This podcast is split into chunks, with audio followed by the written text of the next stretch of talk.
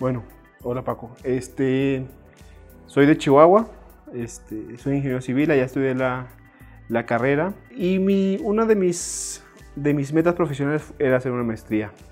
Encontré la maestría perfecta en la Universidad de las Américas Puebla y en el 2013 la terminé, es gerencia de proyectos de construcción. Este, a, partir de, a partir de ese momento, eh, Puebla me ha dado de verdad muchas satisfacciones profesionales. He estado en muchas de las obras este, que para mí son emblema y cuando viene alguien a visitarme de, Chihuahua o mis amigos, este, voy y les doy el recorrido de mis obras en Puebla, ¿no? Bueno, hace, hace tres años ya terminé la, la obra la, Torre Omega, la Torre 2 en Centro Mayor Puebla, que es la Torre Negra. Ahorita estoy trabajando en Torre Platea eh, de Grupo JB, justo atrás del Hospital Puebla. Y hace, en el 2000, por ahí del 2013, yo era el administrador de, del proyecto de City Angelópolis, la que está justo a un lado de, de la Plaza Mazarí. Y ¿por qué escogiste quedarte en San Andrés después de la maestría? Le agarré un, enorme amor al estado de Puebla y sobre todo a San Andrés Cholula. ¿Qué te digo? Pues el lugar para mi gusto es este, mágico a la hora de, de, comer, de probar comidas. A mí me, encanta la gastronomía poblana. Me encanta como el, como la dinámica que hay en San Andrés, que se siente que a lo mejor es una, es una ciudad ya este, pues vieja por toda la historia que tiene, pero a la vez está llena de, juventud, ¿no? Y la ves, y la ves en todas las calles con todos los, con todos los alumnos de las universidades por toda, por todas la, por todo el, por toda la ciudad.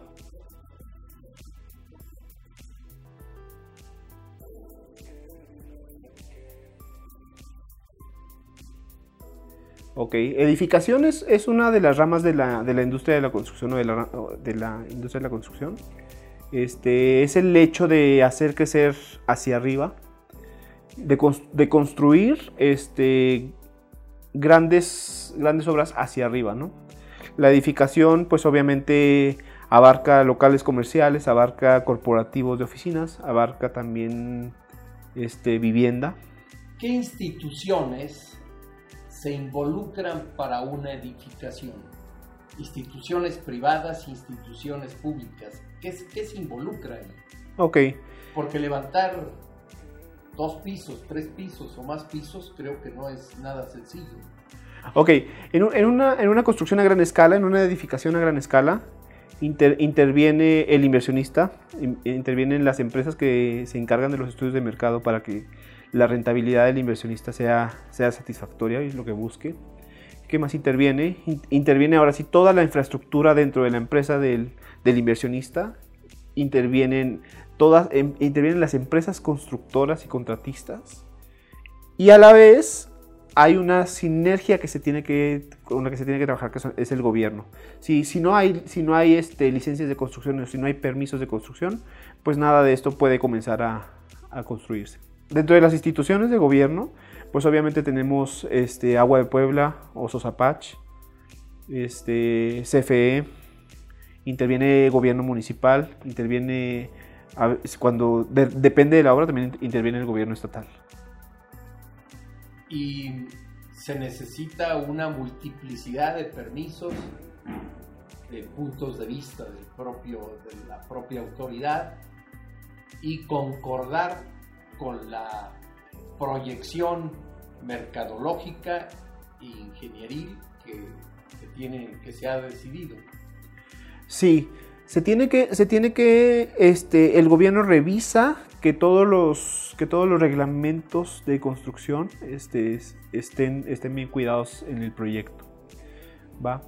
Este, se, revisan factibilidades, se revisan factibilidades de, la demanda de agua, los puntos de conexión de CFE, por ejemplo.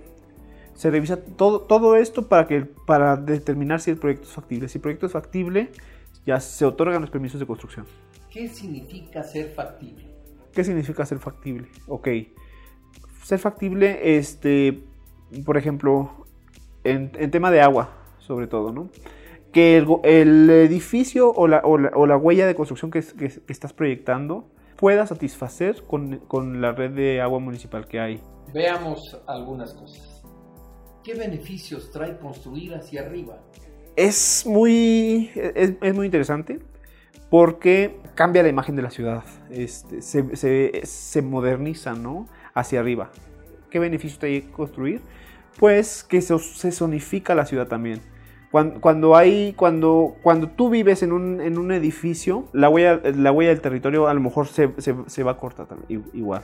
¿Qué desventajas se dan cuando construyes hacia arriba en relación a los demás vecinos?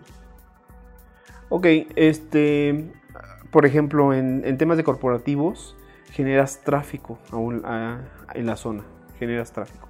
Este, el, juego, el juego de las sombras, de las vistas, todo eso impacta a las construcciones vecinas. Un, edificio que llega y se planta a un lado de, casas o, eh, en, una zona este, de vivienda, pues impacta, impacta en sombras.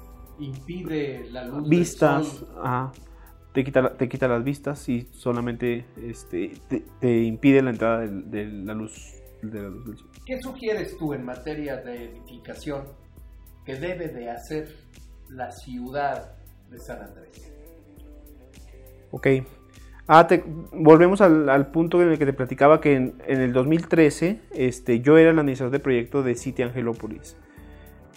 justo en ese momento ah, era, era muy poco los edificios que había y del 2013 al 2020 ha sido el cambio totalmente este, enorme, ¿no? El edificio este es de los primeros de, tener usos mixtos aquí en Puebla, que tenía torre de oficina y, niveles de locales comerciales debajo, ¿no? Este, lo que yo sugiero es que el gobierno tiene que estar totalmente compaginado con, los desarrolladores, ya que este, antes de edificar tenemos que urbanizar. Y urbanizar me refiero a, que la infraestructura que el gobierno tiene que tener en, en la ciudad sea satisfactoria para suministrar de servicios básicos los proyectos que vengan. Javier, tú haces edificios inteligentes, ¿qué es eso? Mira, este es implementar tecnologías a la hora de la construcción, es cuidar que sean sustentables.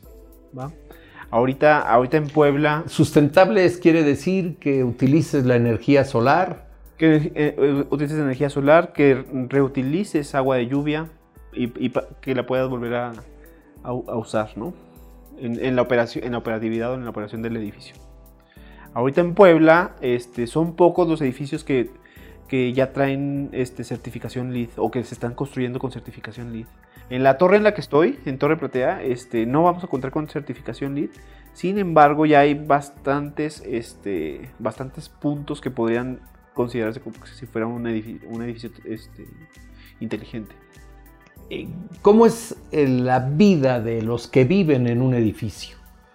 Mira, en, teoría y como la, las, lo bueno de vivir en un edificio es que, este, pues obviamente también tu impacto, tu impacto alrededor del edificio tú, tiene que cambiar, ¿no?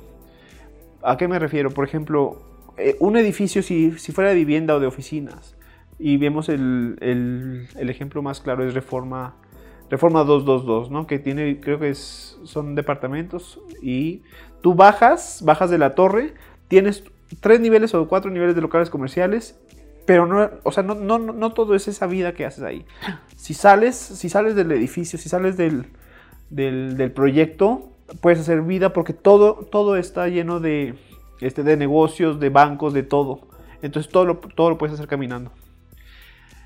Aquí en Puebla, este, eh, la problemática que se genera, porque no, no se genera esa, este, no se genera esa vida. Aquí, para, ejemplo, basta todo el Boulevard Hay muchas torres de departamentos, muchas torres este, de oficinas. Sin embargo, bajas y no tienes nada a la redonda. Tienes que caminar y tienes que cruzar todas las calles para llegar al, a los taquitos de canasta o, al Oxxo, están, están retirados entre sí.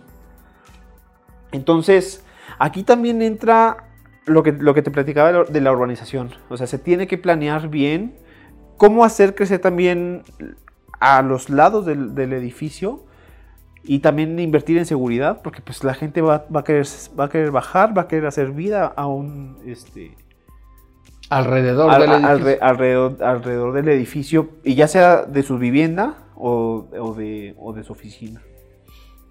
Para que entiendan quienes nos oyen y ven, ¿qué es la certificación LEED? Bueno, la certificación LEED es una serie de normas que se tienen que, un determinado edificio tiene que cumplir en materia de sustentabilidad o de este como son por ejemplo el uso de, de energías alternativas este y este incluso también desde la manera en la que se construye este te dan el cer- el- la certificación LEED Esto quiere decir contra incendios, presurización de escaleras este temblores. Ah, Podría ser, no, no, no, no, no manejo tan, tan a fondo esa parte de la certificación LEED. Creo que hay una parte de donde, es- donde se colocan sensores para, para temblores. Este, ¿qué más? Pues por ejemplo, este, las energías, este, renovables. Energías renovables como el, como el sol, la, también ya había hablado de la reutilización de, Del agua. del, a- del agua de lluvia.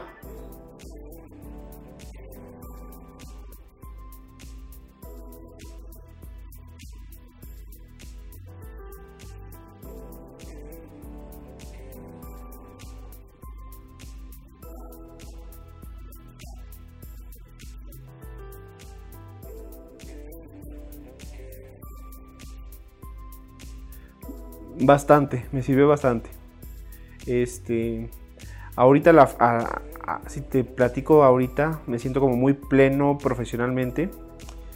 Alguna vez me, me- dijiste que, pues que no todo debería de ser poner los huevos en una sola canasta.